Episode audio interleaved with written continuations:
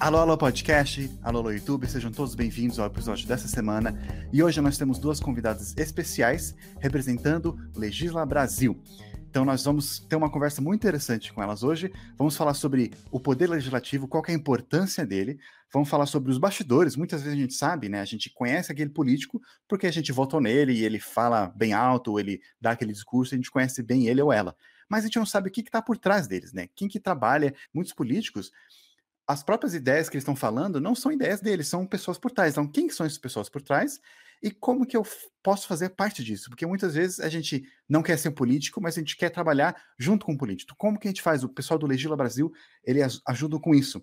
E também nós vamos falar no final como que nós podemos evitar possíveis casos de corrupção, né? Última vez, no último podcast, conversamos sobre o caso das rachadinhas. Então, como que talvez eu possa evitar isso, se tem como eu evitar isso.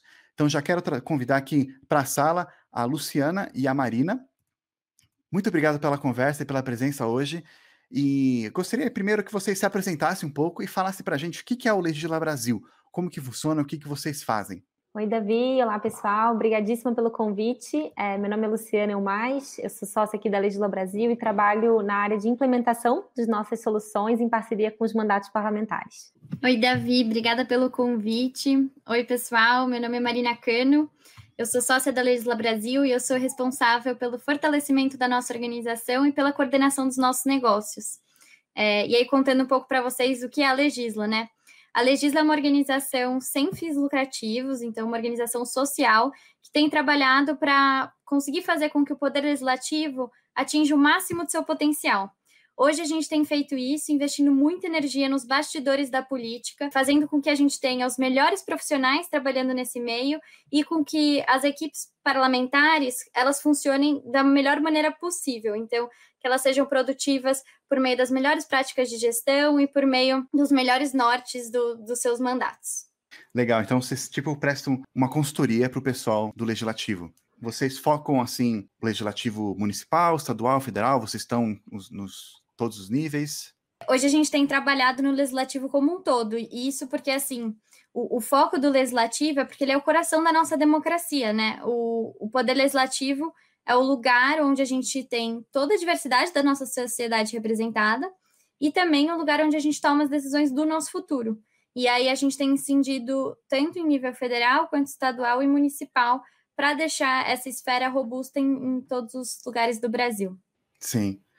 Então, quando a gente está acompanhando o trabalho do, do pessoal lá do Legislativo, digamos que eu estou acompanhando um vereador da minha cidade ou um deputado estadual da, do meu estado, como é que eu sei se, é, se o mandato dele está sendo um mandato de sucesso, assim, se ele...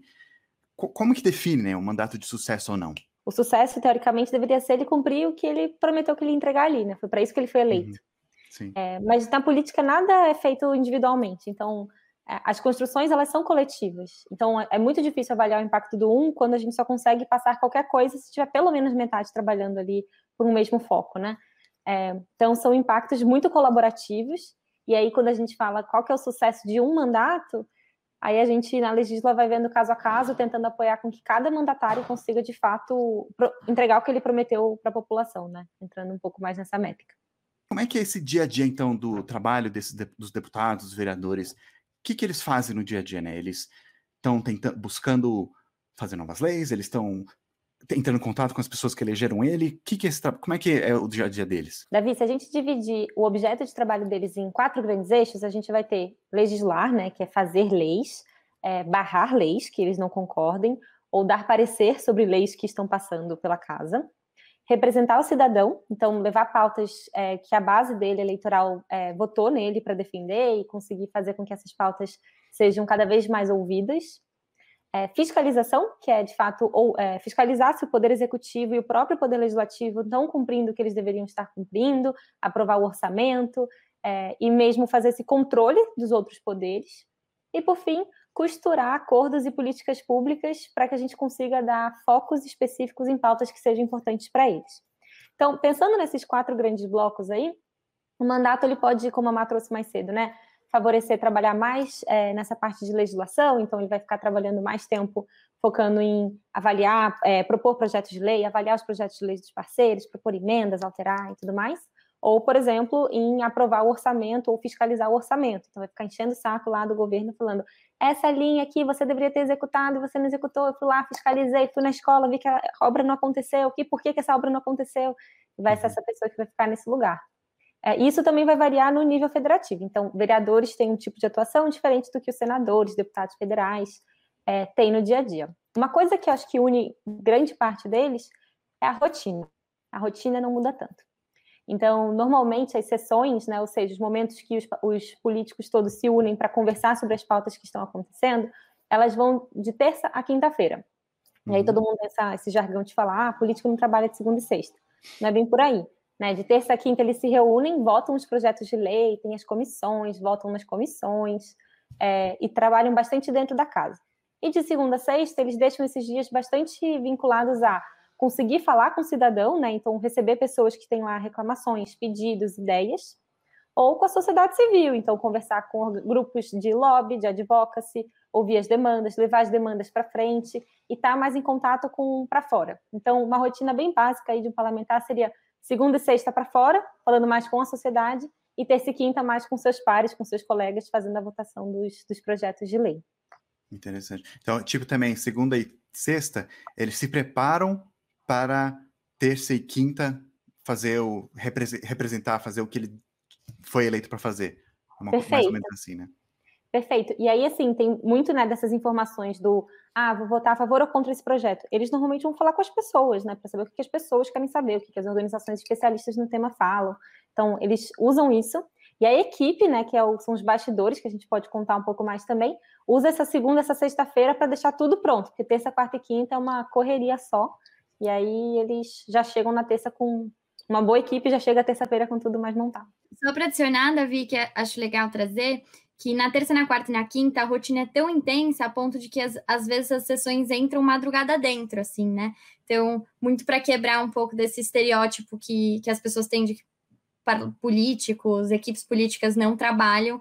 Às vezes eles trabalham até em horários assim bem é, surreais mesmo. Uhum. Falando em equipe por trás, as pessoas não sabem como que funciona. A gente às vezes ouve falar sobre os assessores. No último podcast nós falamos um pouquinho quando a gente estava comentando sobre é, o, o, caso das rachadinhas. Mas o que, que é esse pessoal por trás, né? Como é que funciona essa estrutura por trás do político também nesses dias, né? No, na segunda, na sexta e no terça, quarta e quinta? O que, que essa equipe deles fazem? Basicamente, o trabalho do, do, do, parlamentar. Então, essa equipe que vai fazer, por exemplo, na área do jurídico e do legislativo, vai fazer análise dos projetos de leis que vieram. Então, eles vão ver se esse projeto de lei é legal ou não é. Eles vão é, colocar numa forma regimental que faça sentido para uma produção legislativa. Eles vão conversar com outros gabinetes, né? Então, essas equipes se conversam muito para ver, ah, por que, que seu parlamentar propôs esse projeto? O que está por trás disso? Ah, faz sentido? Não faz? Então, eles fazem essa parte mais legislativa. E aí está falando de pessoas mais da área jurídica.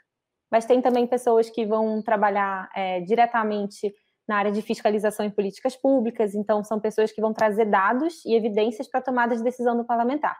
Então, por exemplo, eles vão fazer análise do impacto do que está sendo proposto. Ah, estão é, prevendo fazer essa nova lei do saneamento. Isso é bom, isso é ruim?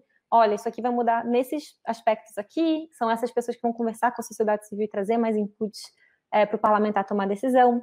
Tem gente que fica no território falando direto com os cidadãos, é, então ficam diretamente ouvindo e recebendo essas demandas para suprir o mandato com essas informações. É, tem gente que trabalha na, na parte de comunicar para o público o que o parlamentar está fazendo, com redes sociais, com imprensa. Então, é uma equipe bastante multidisciplinar, a gente fala que é quase um, um time mesmo bem completo, uhum. é, quase como se fosse uma empresa sozinha, assim, é, que está trabalhando para aquele projeto que o parlamentar está colocando.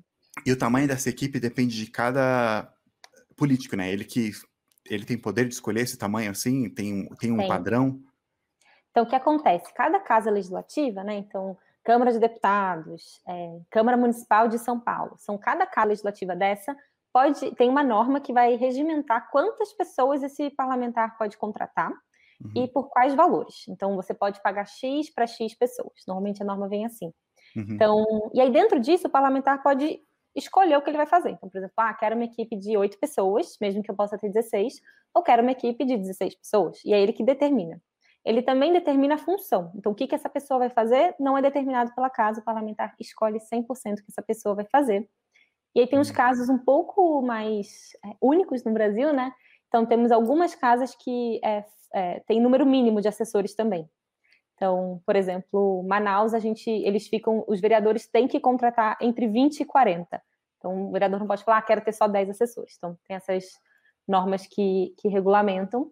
E acho que é legal também trazer que eles têm outras estruturas que apoiam eles também, né? Então, as bancadas partidárias é, também são equipes que apoiam parlamentares de todo, todo o partido. Então, por uhum. exemplo, é, cada partido com um número mínimo de deputados, por exemplo, na Câmara de Deputados, é, ganha uma bancada partidária.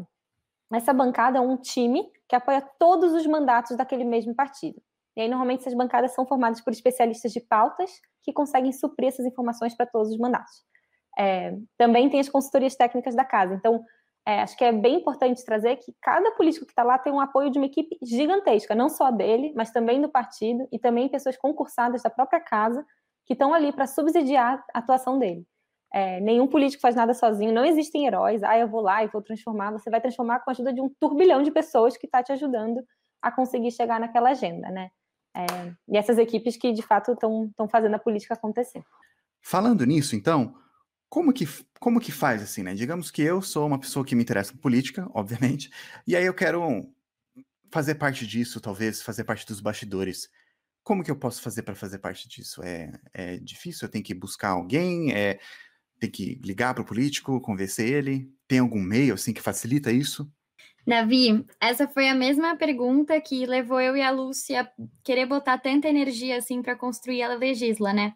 Não existem caminhos claros hoje para que as pessoas consigam acessar esse espaço. Então, é, historicamente, o que acontece no Brasil é as equipes são compostas por pessoas que estão próximas da, do, da pessoa eleita, né? Que são é, tão, fazem parte da militância ou que vêm da própria Casa Legislativa, também já estavam trabalhando lá e aí acabam rodando e trocando de gabinetes e são muitas poucas as portas que incentivam a, a rotatividade entre os setores mesmo, né? A gente começou a legisla criando processos seletivos para que é, a gente pudesse facilitar essa porta de entrada, e hoje é uma prática que a gente gosta de dizer assim que virou moda já no, no país. É, claro que tem especificidades das regiões em que acontecem, do tipo de parlamentar que costuma estar tá disposto a abrir é, as portas dos seus mandatos para trazerem pessoas de fora, mas é uma prática mais recorrente. Interessante saber que a legisla abre essa porta, né, para muitas pessoas que talvez talvez não são amiguinhos de um político aí ou de algum candidato, mas que elas querem participar disso de algum jeito e tem uma chance, né? tem uma chance maior de poder participar. Então, todo mundo elas podem acessar, como é que elas fazem? Elas acessem o site de vocês, vocês têm um site? Bom, e para fazer parte da política, você pode acessar o nosso site. No nosso site você encontra todos os tipos de porta de entrada que a Legisla disponibiliza.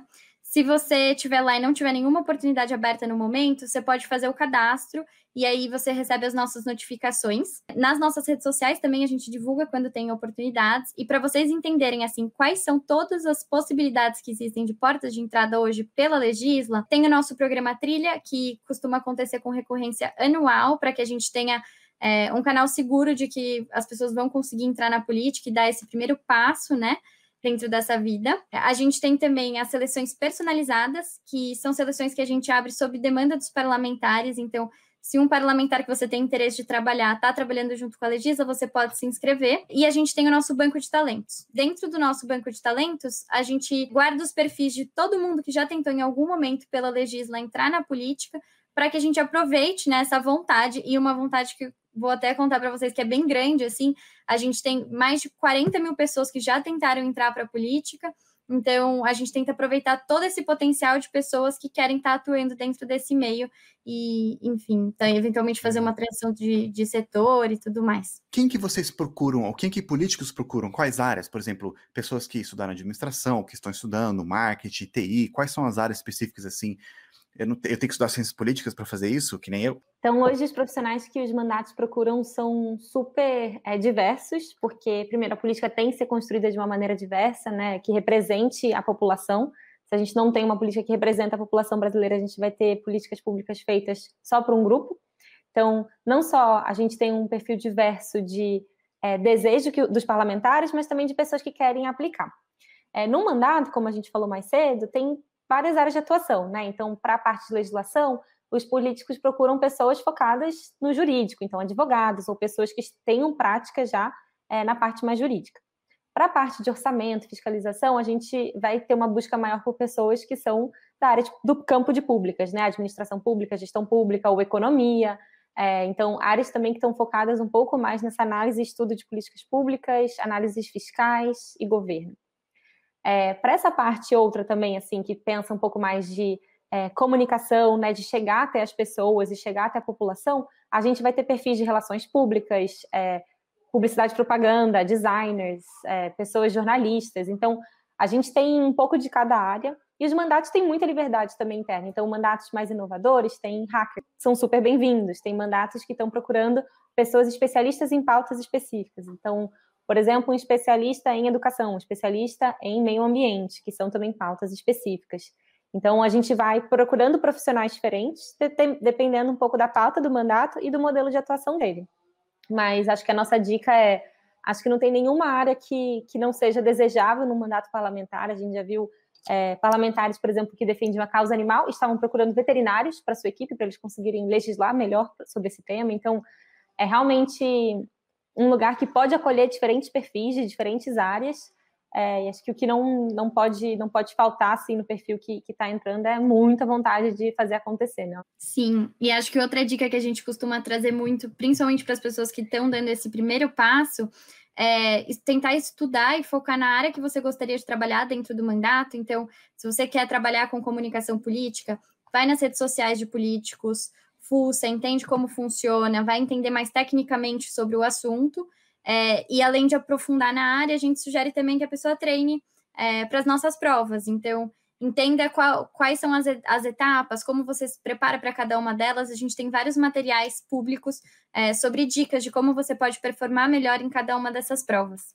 É, mas a gente tem também outros tipos de formato de contratação. Então, tem gabinete, por exemplo, que contrata organizações terceirizadas para cuidar da comunicação deles. É, e aí você, enfim, vai, vai depender muito da estrutura, do no que o gabinete quer focar, no que ele tem capacidade para contratar profissionais que vão estar full time com eles fazendo isso, né? Ou é, que eles vão de fato terceirizar para focar energias em outros outros cantos, ou até mesmo trazer alguém para botar mais energia é, quando eles não estão dando conta de fazer. E tem algumas casas que é legal trazer, né? As casas menores, então, ou de interior, ou de cidades que são menores também, é, às vezes nem o parlamentar é de, de, dedicação de tempo integral, né? Então, é, uhum. é, existem casas que prevêem, é, por exemplo, que a equipe trabalhe 30 horas por semana, ou cargos que sejam só de 20 horas por semana. Então, também são regimes part-time, né? Não só para o parlamentar, mas também para a equipe, dependendo do, da, da região e da localização. Vamos para a última pergunta, para nós encerrarmos, que acho que é o que muitas pessoas têm curiosidade aqui e estão esperando. Como que eu posso evitar, então, é, ainda mais com os recentes casos que tem é, que a gente falou até no último podcast sobre as rachadinhas e outros também casos que pode ter, porque isso não é um caso único, né? Como que eu posso reconhecer, evitar? Vocês reconhecem? Ou eu, eu trabalhando lá, como é que eu posso. Que, que são alguns alertas, assim, que podem ser indicações que. indícios que talvez. É muito difícil você ser pego num esquema de corrupção sem você estar tá muito ciente de onde você está entrando, assim. As coisas normalmente não acontecem é, de uma maneira pouco consciente, né? Para você entrar no esquema de corrupção dá trabalho e tudo que dá trabalho você está um pouco consciente que você está fazendo isso. Acho que uma dica que a gente traz é mantenha a sua linha assim ética bem é, inegociável. É, e a gente vai, eu vou trazer uns exemplos porque eu acho que ajuda a entender isso, né? A gente é, tem várias rachadinhas que são do bem, elas não são para benefício de uma pessoa, né, de um agente em particular.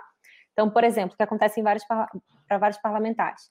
Eles têm uma equipe de até, sei lá, 10 assessores. Mas eles querem fazer muita coisa. A equipe não dá conta.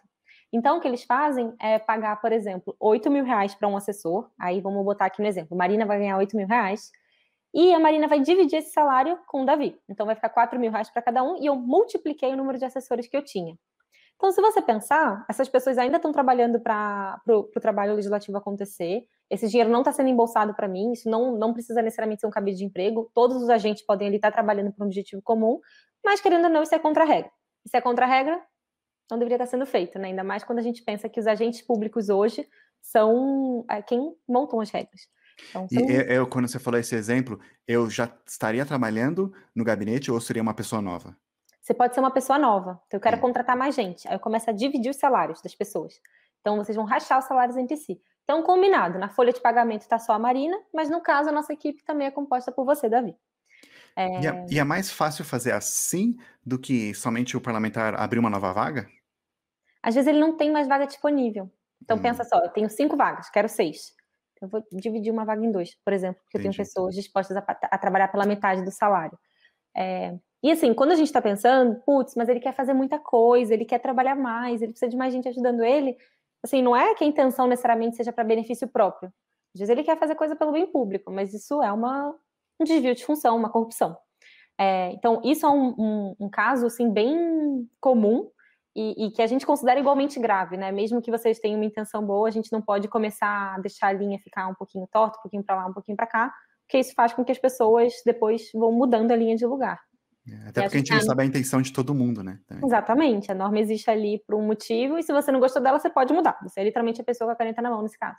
É. Então... Sim, e aí até reforçar, assim, a, muitas aspas que a Lucy colocou no, na rachadinha do bem, porque acaba sendo quase como uma justificativa para se auto-enganar, né? Eu estou fazendo porque a norma é muito rígida e porque o que eu estou fazendo é para o bem público, e, e aí entra num ciclo meio sem fim, assim. Então, muito importante, é, principalmente nós como cidadãos, exigir que as pessoas que a gente elegeu, elas não vão ultrapassar essas linhas, né? Se elas não estão de acordo com uma norma que não está funcionando, como que elas podem repensar as normas e botar as normas em, em discussão e em xeque? E existem, de fato, algumas normas que dificultam até mesmo a inovação política, né? Então, existem outros tipos de normas e desafios que existem, que estão colocados hoje na política que têm que ser endereçados também.